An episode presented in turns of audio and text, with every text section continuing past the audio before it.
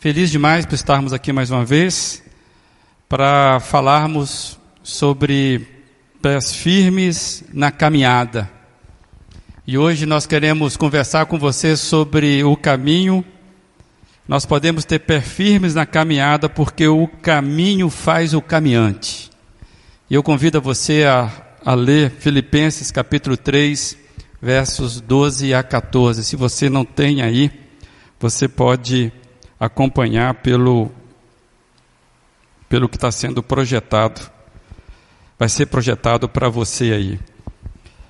Diz assim: Não que eu já tenha obtido tudo, ou tudo isso, ou tenha sido aperfeiçoado, mas prossigo para alcançá-lo, pois para isso também fui alcançado por Cristo Jesus. Irmãos, não penso que eu mesmo já o tenha alcançado, mas uma coisa faço. Esquecendo-me das coisas que ficaram para trás e avançando para as que estão adiante, prossigo, prossigo para o alvo, a fim de ganhar o prêmio do chamado celestial de Deus em Jesus Cristo. Palavra do Senhor para a sua vida, que só de lê-la você possa receber do Senhor o recado que Ele tem para a tua para sua vida e a nossa igreja possa se alimentar disso. Na semana passada nós lemos esse mesmo texto e nós dissemos que a vida, a vida ela é um processo e não um todo acabado, como está aí. A vida é dinâmica, mas não é só dinamismo. E nós aprendemos com esse texto que a vida é a realização, mas não é só fazer. O que nós aprendemos quando a gente lê esse texto de Paulo, como comentamos na semana passada, é de alguém que tem senso de realidade e senso de realização. Alguém que sabe muito bem sobre a vida. E por saber da vida, por saber dele. Ele parece que é uma pessoa incompleta na sua satisfação.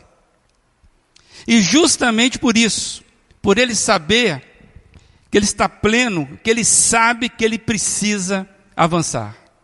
Esse é o paradoxo que nós aprendemos com Paulo.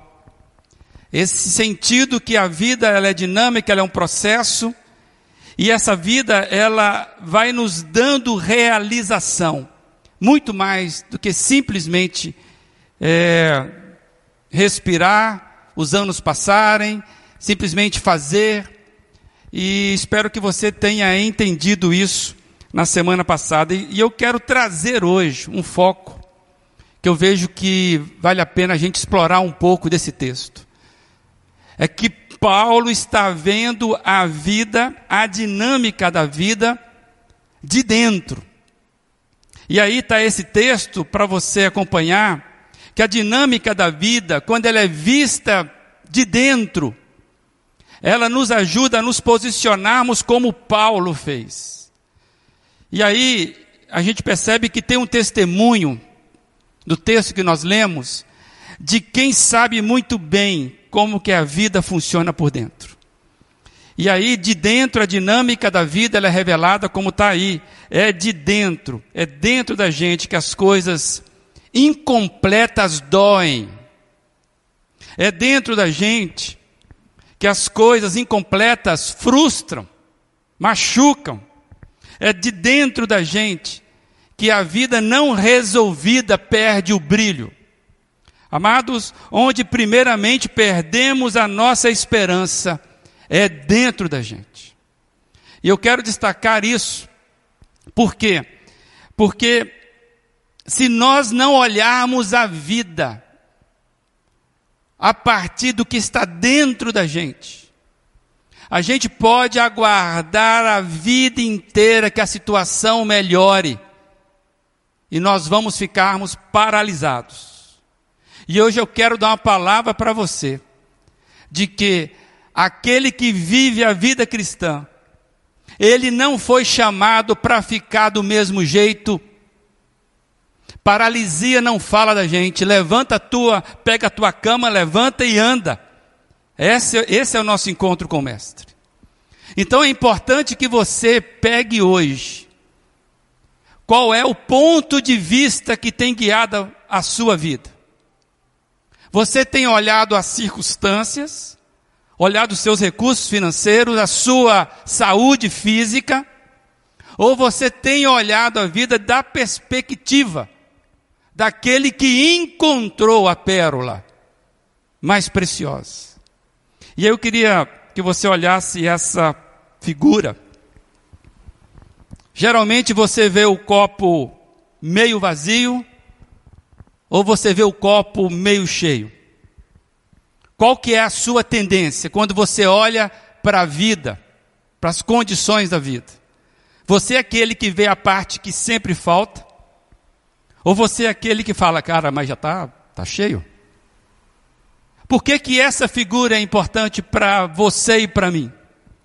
Porque, amados, se a gente olha o que Paulo escreveu, e você conhece a vida de Paulo, se a gente pode fazer um primeiro olhar para alguém que diz o seguinte: olha, eu não alcancei ainda, eu não tenho isso tudo, eu ainda estou correndo atrás, sabe, eu ainda não tenho tudo isso, mas eu ainda vou chegar lá.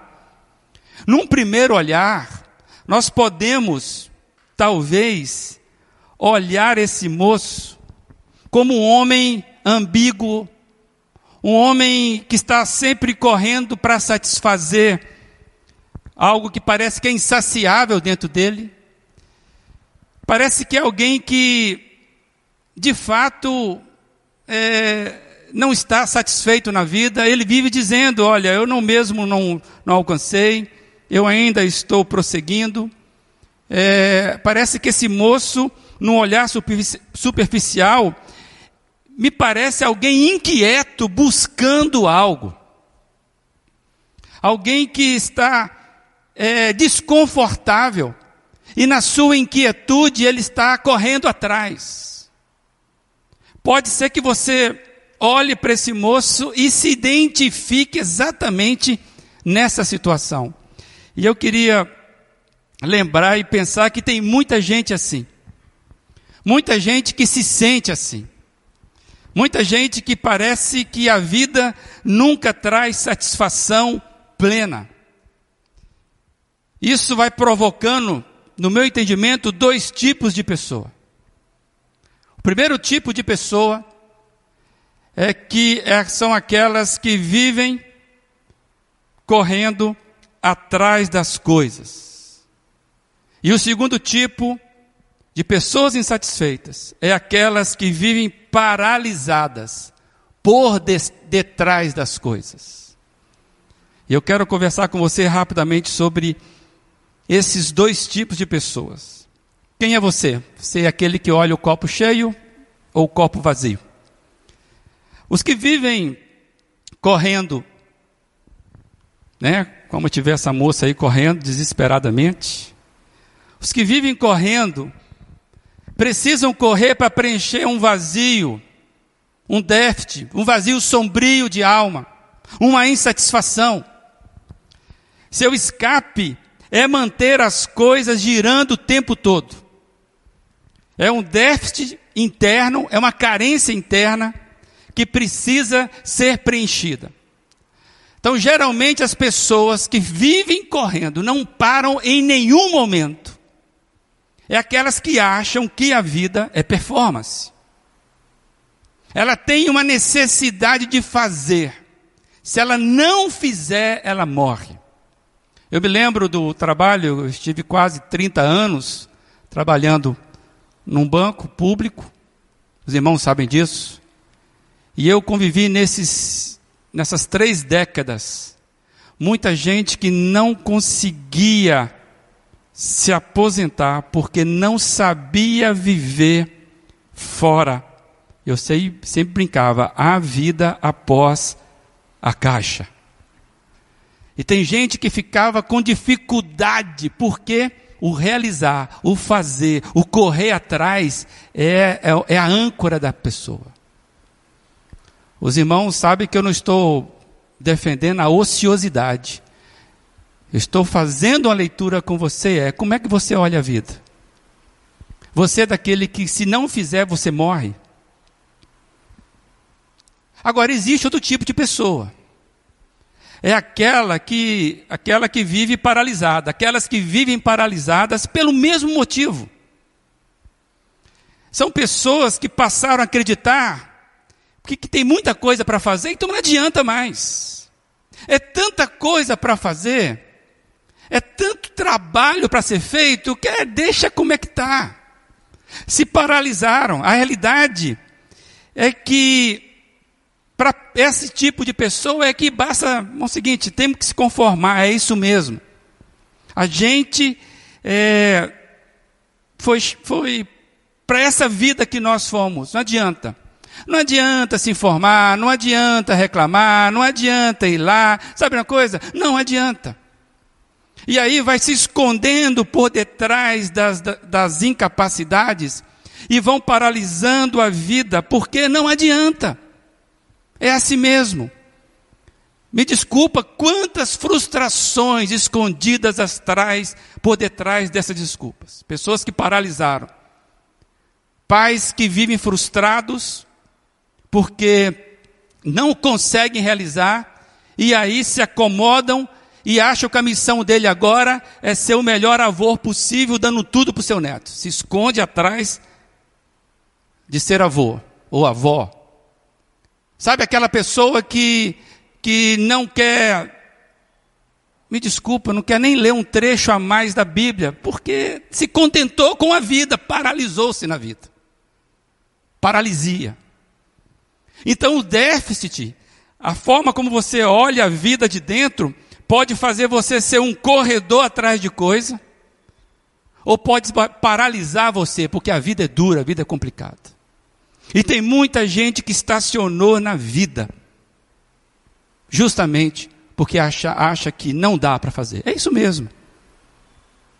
Amados, eu, quando eu olho esse texto, eu queria desafiar você a romper com esses dois tipos de pessoas que são doentes. Eu vejo aqui, é claro que os extremos são de pessoas doentias. Tipo de gente em busca que na verdade querem satisfazer a si mesmo uma carência ou querem se proteger dessa carência. Quer ver um exemplo, já que a presidente deu, deu uma chamada legal aí para a vida da igreja? Cara, eu não me envolvo com a igreja, sabe por quê? Toda vez que eu fiz, eu me dei mal, me machuquei. A igreja é complicada, não adianta querer fazer coisa nova na igreja, ninguém valoriza. Já ouviram isso ou não? Ah, toda vez que eu fiz alguma coisa, é, eu acabei. Era melhor não ter feito. Já ouviram isso? Ou é só eu que convivo com isso? Então, na verdade, nós precisamos olhar esse texto hoje e sairmos daqui sem esses dois paradigmas. De que se eu não fizer, eu morro, morro, e é melhor eu não fazer para não morrer. Dois extremos doentios. E eu quero desafiar você mesmo. Olhar que não são, amados, esse tipo de, de comportamento não são os ideais para quem quer ter uma caminhada firme, que é a proposta nossa aqui. Como é que você caminha na vida com pés firmes? E eu fiquei pensando o que eu tenho aprendido na Bíblia. Na verdade, o que eu tenho aprendido com a própria vida é que Está aí para você. O que nos deixa com os pés firmes são mais as convicções internas do que as certezas externas. O que nos deixa com os pés firmes são mais as convicções internas do que as certezas externas. E mais, nós nunca teremos muitas certezas mesmo externas. Está aí o ano de 2020 para não dizer isso. Então quero desafiar você a pensar sobre isso. O que paralisa você não é o outro. O que faz você ser um executor de tarefas e não avança nisso, não é o outro, é você. E eu quero trabalhar, se Deus permitir, pela palavra dele, que você se convença de que não são as melhores ondas, por exemplo, que fazem os surfistas vencedores. Tem gente esperando as melhores condições para se envolver num projeto vitorioso. Esqueça isso. E a igreja é um projeto vitorioso. Sabe por quê? Quem, quem criou a igreja foi quem? O Senhor Jesus. Então, se você está aqui, você está sendo chamado para entrar num projeto mais vitorioso que foi criado. Inclusive, diz que quando a igreja entende o seu papel, ela saqueia o inferno. E tem coisa pior na vida, é alguém saber que vai para o inferno. É uma realidade complicada. Então, o projeto da igreja é um projeto extremamente de chamado à vida, ao ponto de saquear o inferno, tirar alguém da morte, da segunda morte. E você ainda achando que a igreja gira em torno das suas emoções, seus sentimentos, do que você acha. A igreja é muito